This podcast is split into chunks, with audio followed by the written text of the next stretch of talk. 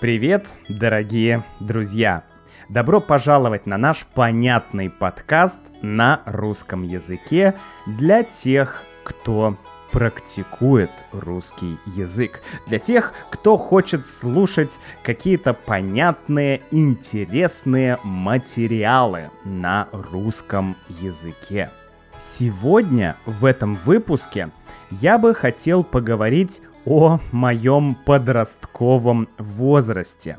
Этот возраст пришелся на 2000-е годы в России. И я хочу рассказать о том, как я помню 2000-е в России, что это было за время, э, что происходило и так далее. Давайте начинать. В подкасте номер 196 мы с вами говорили про мое детство. Ну, вернее, я рассказывал про свое детство и про 90-е годы в России, про это тяжелое время. Поэтому рекомендую вам послушать этот подкаст. А, сегодня мы будем продолжать. Сегодня у нас будет продолжение. Ну и еще хочу вам напомнить, что сейчас начало августа, и это лучшее время, если вы хотите присоединиться к нашей membership программе. Дело в том, что э, есть два способа, как присоединиться к membership программе. Это ежемесячная подписка, то есть вы платите каждый месяц, и есть пожизненный доступ. Вы платите один раз и навсегда имеете доступ к транскрипциям и к всем бонусам membership программы. Но ежемесячно можно оплачивать только с помощью Патреона и Boosty. Это два сервиса, с помощью которых можно оплачивать. Так вот, Patreon — это тот вариант, который лучше выбирать в начале месяца, так как Patreon снимает деньги сегодня и первого числа следующего месяца. Поэтому лучше подписываться в начале в начале месяца. Но вы также можете выбрать Boosty, это альтернативный вариант, и Boosty прекрасен тем, что вам не нужно думать, в какой день лучше подписаться, и вам не нужно думать о дополнительных каких-то расходах, налогах и так далее, потому что Patreon снимает с вас деньги дополнительные, да. Boosty не снимает с вас ничего. Он снимает с меня немного, но это не важно. Для вас это лучший, друзья, вариант Boosty, да, Russian with Max, com slash mem. Membership программа, присоединяйтесь. Итак, в прошлом подкасте мы остановились на том, что я был в трех разных школах. Э, когда я был в первом классе, вернее, в первый класс я пошел у бабушки. Это было далеко от Санкт-Петербурга, э, рядом с городом Кировом.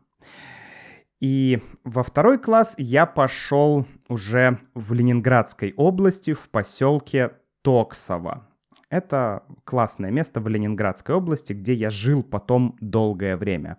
И третий класс — это был Санкт-Петербург, и там я учился до конца школы. С третьего класса по одиннадцатый класс. Я напомню, что первый, третий класс — с 1 по 3 класс это начальная школа в России. С 4 э, по 9 класс это средняя школа. И с 10 по 11 класс это старшая школа, которая не обязательная. Ты можешь пойти в э, техникум, колледж или училище уже в девятом классе. А можешь учиться 10-11 класс и попасть в университет или в институт. Это высшая инстанция, высшее учебное заведение. Так вот, а, Сравнивая эти три школы, школа в маленьком городе далеко-далеко от Санкт-Петербурга со школой в Ленинградской области и со школой в Санкт-Петербурге, я могу сказать следующее, что как ни странно, но нас, ну, детей, да, нас, детей, лучше всего кормили в той далекой школе у бабушки рядом с Кировом.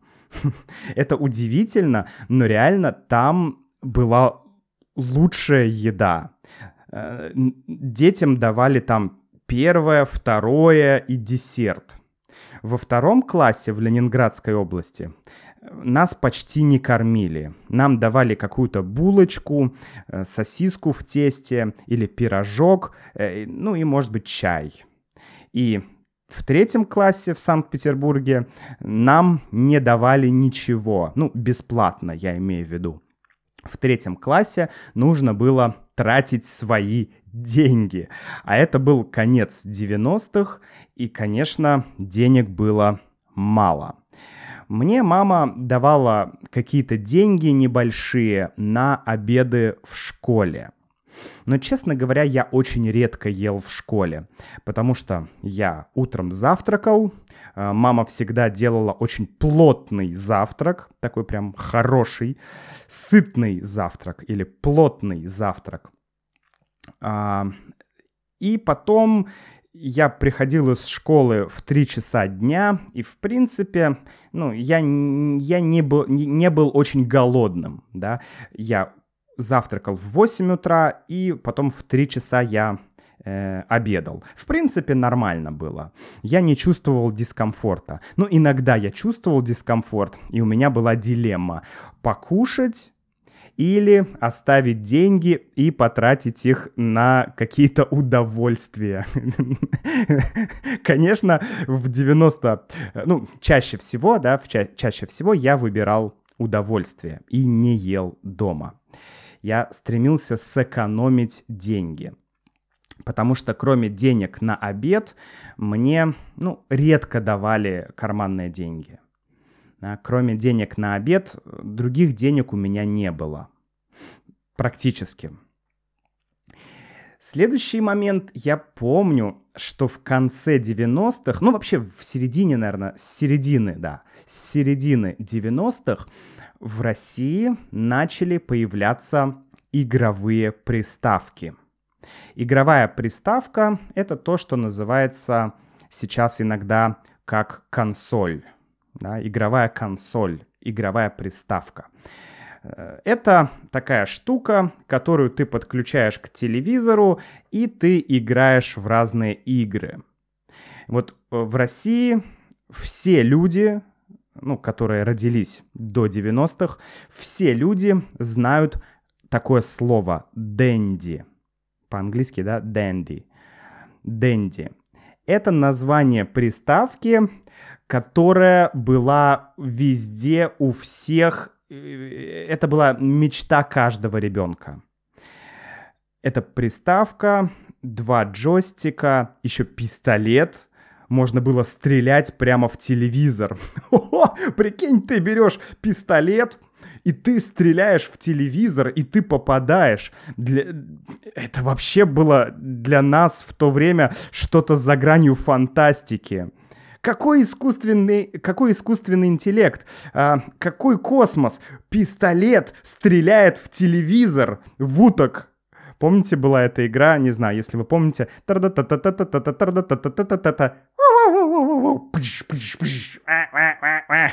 Не знаю, говорят вам что-то эти звуки или нет, но эти звуки наполняют ностальгией каждого русского человека, кто родился до 90-х.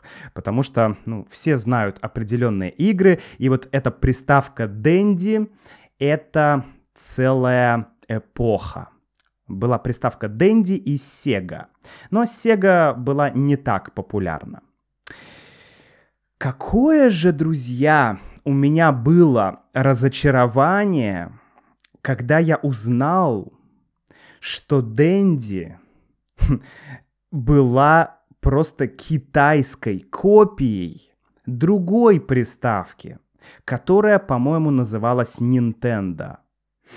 А, дело в том, что в то время, в 90-е, Китай, ну, он уже активно производил огромное количество товаров. И, скажем так, э, лучшие товары импортировались в лучшие страны, то есть в более развитые, в более богатые страны. А все, ну, такое не очень хорошее э, импортировалось в Россию. Ну, это факт, да, что э, в то время, в 90-е, э, из Китая в Россию приходили разные дешевые, очень плохого качества товары. Но даже эти товары, это было что-то невероятное, потому что после дефицита Советского Союза всем была нужна какая-то бытовая техника, Uh, не знаю, ну, ну, любая техника была нужна. И вот эта дешевая китайская, плохо работающая техника, это все равно было хорошо. да, поэтому uh, у нас была эта приставка Дэнди, и как я позже узнал, оказывается, во всем э, цивилизованном мире это была Nintendo, а Dendy это просто дешевая копия, поэтому вы, может быть, да скорее всего вы не знаете этого названия Dendy. Но э, эта приставка имела все те же игры типа Марио, э, там танчики, да, Tanks, э, еще какие-то, вот такие самые популярные игры, были, конечно, скопированы, но они не работали, ну, часто. То есть были баги, были ошибки какие-то. Э, в общем, все работало плохо, но это все равно было просто потрясающе. Я помню игру Чип и Дейл. Вот это вообще потом Street Fighters, еще какие-то. Короче, это было безумие, потому что это был кооператив. А, ладно, Не буду э, долго на этом останавливаться. Просто запомните, что Dendy игровая приставка, аналог Nintendo, это целый мир для тех, кто был рожден до 90-го, и что в 90-х большое количество дешевых, некачественных товаров импортировалось в Россию. Так вот, когда я начал жить в городе, я приехал в город учиться, третий класс, новые друзья, по сути, новый город, потому что я уже был, ну, довольно, как бы, взрослым ребенком, да, третий класс, э, и я начал по-другому смотреть на город. Уже, как бы, э, более, скажем так, ну, не знаю, ну, по-другому. До этого я был в Петербурге очень маленьким. Поэтому я начал заново как бы изучать город. С чем я столкнулся? Э, первое, что я помню, это я столкнулся с городскими молодежными или детскими бандами. Знаете, в фэнтезийных мирах есть множество рас. Там эльфы, орки, гоблины, хоббиты и так далее. Вот в России в 90-е, э, ну и в начале 2000-х, тоже было много вот таких разных рас, да, было много всякой живности, много всяких живых э, странных существ. Было, я не знаю, наверное, это можно назвать субкультурами, но их было очень много, они были очень разными. Я помню, что тебе часто задавали вопрос, «Э, а ты кто? Ты кто?» То есть кто ты? К какой э, субкультуре ты себя причисляешь? Или к какой субкультуре ты относишься? Какие были варианты?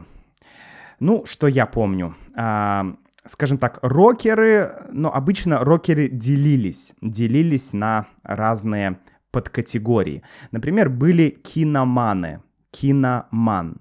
Можно подумать, что это человек, который любит фильмы. Но нет, это человек, который любит группу кино. Да? Группа кино, Виктор Цой. а, ну, здесь все сказано, да, киноман, человек, который слушает Цоя, любит Цоя и так далее. Затем Алисаман. Это человек, который любит группу Алиса. Это другая рок-группа. Затем были рэперы. Но это были не те рэперы, которых мы видим сейчас. Сейчас русский рэп — это уже сформировавшееся направление а, да, Оксимирон, Noise MC, другие представители, это уже другая музыка. В то время это был ча- чаще всего не э, русский рэп. Это было что-то типа там Оникс или э, я даже не знаю, ну вот эти Тупак и так далее. То есть вот тот старый рэп. Э, не русский. Затем были рейверы или кислотники – кислота, наверное, это от э, веществ, которые люди принимали, да, что-то типа, не знаю, амфетамина или чего-то еще, я не знаю. Но, в общем, что-то связанное, что сейчас считается наркотиками и что запрещено. Тогда люди это употребляли, это называли кислота, ну, в английском тоже acid, да, acid, кислота. А, и это были кислотники или рейверы, от слова rave английского, да, rave. Вот. Это те, кто ходили на всякие рейвы, тусовались. Вот это вот все. Ну и были более радикальные ребята, например, скинхеды или футбольные фанаты. Э, была какая-то разница, конечно, между этими субкультурами, но было и что-то общее – все они, знаете, все они были каким-то, естественно, протестом, и все они так или иначе были связаны с чем-то криминальным. Ну, в той или иной степени. То есть, э, если ты киноман, любитель группы кино, то, ну, возможно, ну, ты мог с кем-то подраться, Обязательно. Ты мог что-то украсть у кого-то, но есть черта, которую ты бы не перешел, да. Но, например, э, скинхеды — это уже радикальная субкультура, они часто переходили черту, например, там, убивали людей. А, дело в том, что мой брат меня старше на 7 лет, и он рассказывал истории, которых я, конечно, уже не помню, потому что это были ранние 90-е годы, он рассказывал, как м, были битвы между районами. Или, ну, битвы между районами, не знаю почему. Это как, знаете, банды Нью-Йорка, помните, фильм был? А, с, не помню, с, с Ди Каприо? Нет, ладно, не помню. Короче, а, Здесь тоже были банды разных районов. И люди просто дрались. Они брали металлические дубинки, кастеты, не знаю, любые самодельные вещи, которыми можно было бить, что-то металлическое. А иногда у некоторых были даже пистолеты, да. Ну, это, это редкие случаи, но такое было. И мой брат рассказывал, как э, там 100 человек с этого района, 100 человек с этого района, и вот такой бугурт, да, такая битва просто идут и друг друга бьют. Ну, жесть, конечно. Я, слава богу, такого не видел. Но также были разборки, мы это называем разборками. Разборки — это когда, скажем, какие-то группы людей, обычно криминальные или около криминальные, решают проблемы. Да, это называется разборки. То есть они разбираются между собой, они решают свои проблемы. Ну и мы понимаем, как они решают с помощью силы. Поэтому это называется разборка. Это вообще э, тюремный сленг. В то время очень много было тюремного сленга. Э, вот среди представителей субкультур. Были, как я говорил, столкновения между людьми из разных районов и были столкновения между людьми из разных субкультур. Например, э, рэперы против скинхедов.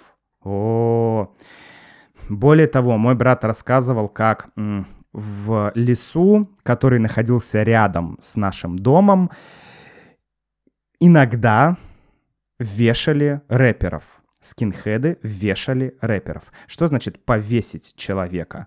Ну, давайте я вам не буду объяснять, вы можете самостоятельно погуглить, что значит повесить человека, если, если вы не знаете этого слова. Но это жесть, это дичь, просто, просто а, было другое, кроме слова «разборка», было другое понятие, которое я хорошо помню, тоже из тюремного сленга, которое, естественно, использовали дети, понятие «опустить». Опустить на что-то. Например, мы, я помню, в детстве ходили в другой район, кататься на горке. Там была зимой такая горка, и она большая, с нее прикольно было кататься. Но нужно было пойти в другой район. Пойти в другой район? А нам точно туда нужно? Может быть, нам не нужно в другой район, и мы можем поиграть здесь? Но там же большая горка. А, что делать? Пойти в другой район и э, получить да, получить, в смысле быть э, побитым, да, это тоже сленг. Здесь есть разные вариации. Э, получить, ну, обычно здесь идет дальше мат, э, но, в общем, скажу так, получить люлей, да, получить люлей. Э, то есть тебя побьют, да, и вари- э, есть варианты. Либо идти в другой район и получить люлей, либо остаться в своем районе и не кататься на горке. Вот у детей был такой выбор. Ну, мы иногда оставались, иногда мы ходили на горку. Иногда все было хорошо, а иногда нас опускали. А иногда нам давали люлей. То есть мы получали люлей, то есть нас иногда били. Но это было не очень сильно, но все равно тогда это был какой-то шок и стресс чаще нас опускали на что-то. Э, что значит опустить? Опустить значит отнять что-то. Давайте я расскажу э, две истории конкретные, и вы услышите это слово «опустить» в контексте. Значит, первый случай — это конец 90-х, начало 2000-х. Наверное, даже начало 2000-х. Я ехал с дачи домой. Дача была в Токсово, я ехал домой э, в город, и был вечер, было темно, была зима, и у меня был рюкзак. В рюкзаке были сапоги, какие-то вещи и... А, картошка была. Что может человек вести с дачи э, в город? Конечно, картошку. Вот, картошка, и диск с игрой Need for Speed 5. Помните, была такая игра, если вы помните. Там ты ездишь на машинах Porsche. Вообще классная игра. Вот. Был диск с игрой.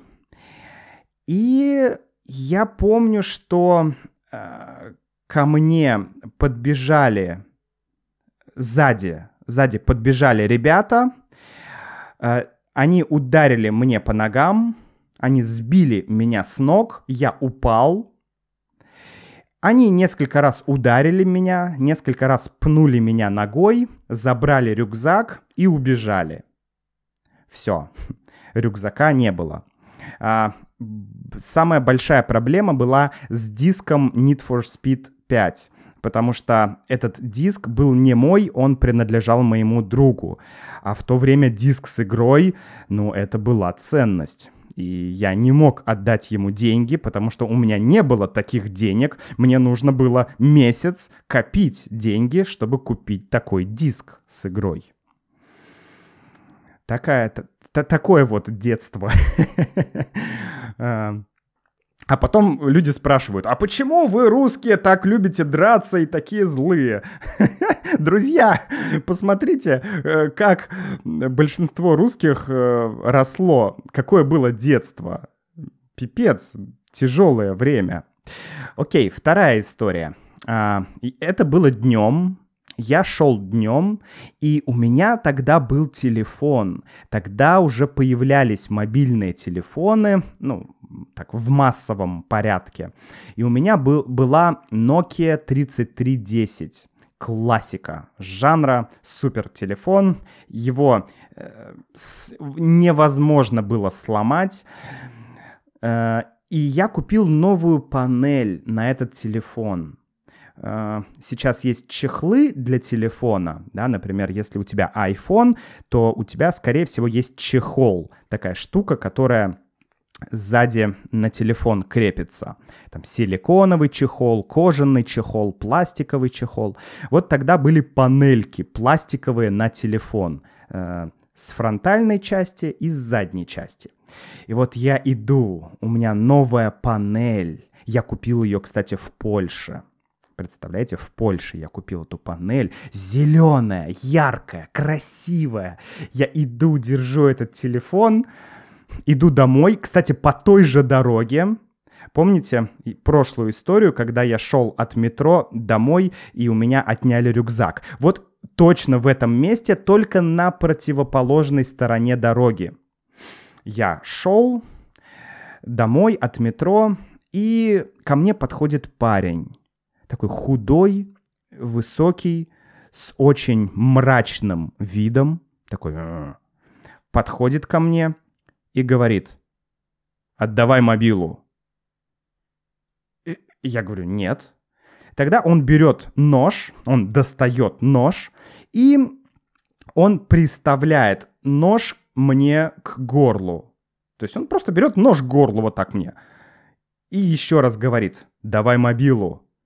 И я говорю, а, окей, да, на, держи, все, нет проблем, держи, вот, вот мой телефон, вот моя мобила. Он берет мой телефон или мобилу, или мобильный телефон и уходит. Я смотрю ему вслед, как этот парень уходит с моей мобилой. Все. вот так вот. Он меня опустил. Он отнял у меня телефон он меня ограбил, но никто не говорит ограбил, меня ограбили. Ограбил звучит как будто, ну, не знаю, к тебе в квартиру пришли и все у тебя забрали. Здесь скорее мы скажем, он меня опустил. Ну, раньше мы так говорили. Э, более литературное слово, ну, наверное, он отнял, да, в разговорный стиль это он отнял у меня телефон. Он у меня отнял телефон. Какой-то чувак отнял у меня телефон, да, он украл у меня телефон, тоже нормально. Хорошо, да. А, вообще в то время, знаете, сейчас э, есть такие мемы. Вот мем такой. А, представляете, стоит гопник и парень, обычный парень. И гопник говорит, эй, пацан, мобила есть? Дай маме позвонить нужно. Чё, нету? А деньги есть? А если найду? И вот это сейчас как мем. Такой мем от гопника. Но раньше это была реальность. Вот эта фраза «а если найду?» То есть э, гопники всегда были тонкими психологами. Ну, не очень тонкими, но психологами. Да? У тебя не оставалось выбора ты, когда он начинает с тобой говорить, ты все равно окажешься в позиции, что тебе нужно будет что-то делать. Например, э, мобила есть, дай мне маме позвонить надо. Если ты даешь мобилу, то пока-пока, мобилы нет. Чувак, гопник уходит.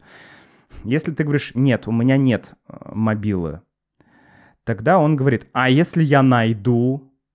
Тогда он подходит к тебе и, а их несколько обычно, э, гопников, он начинает тебя, как сказать, досматривать. Начинает шарить по карманам, да, искать, что у тебя есть. Если он найдет мобилу, скажет, ага, ты мне наврал. Поэтому вот это «а если найду» означает «я сейчас буду тебя обыскивать».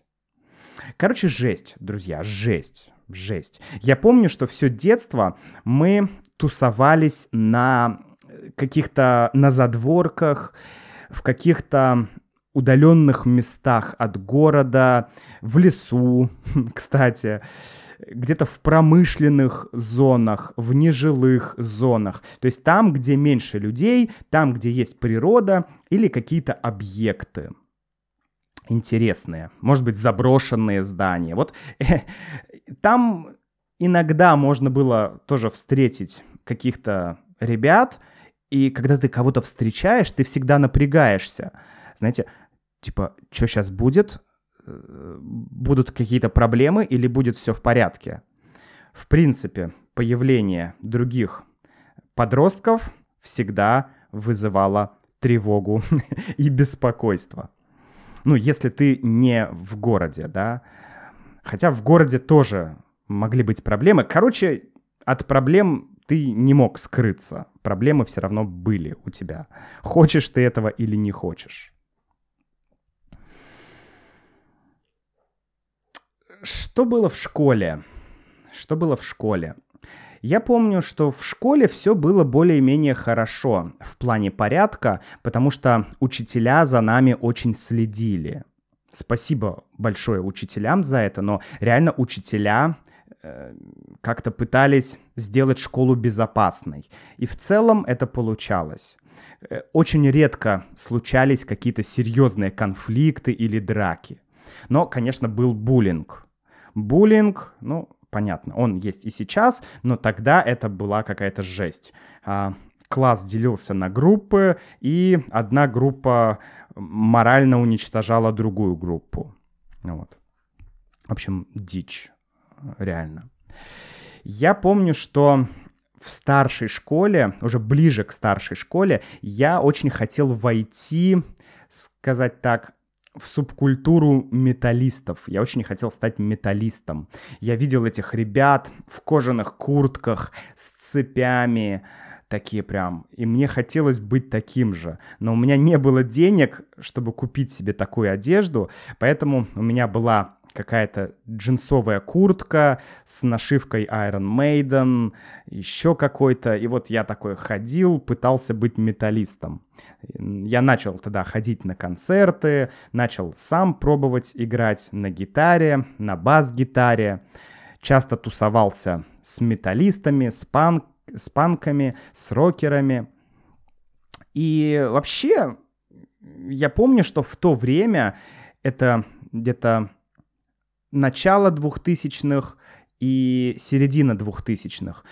Вот к середине двухтысячных экономическая ситуация стала намного лучше. Во-первых, я помню, что Россия тогда как-то открылась прям вообще всему миру, да, в 90-х. И огромное количество концертов было. Я был на концерте The Doors, э, Kiss, Deep Purple, Ozzy, Black Sabbath, Pink Floyd, э, остальные. То есть вот такие, э, ну, я был и на других концертах, но это самые известные иностранные исполнители. Они все приезжали, играли музыку. Это было так круто. Сейчас, конечно, такого уже не будет. Ближайшие годы можно про это забыть. Но тогда это было невероятно.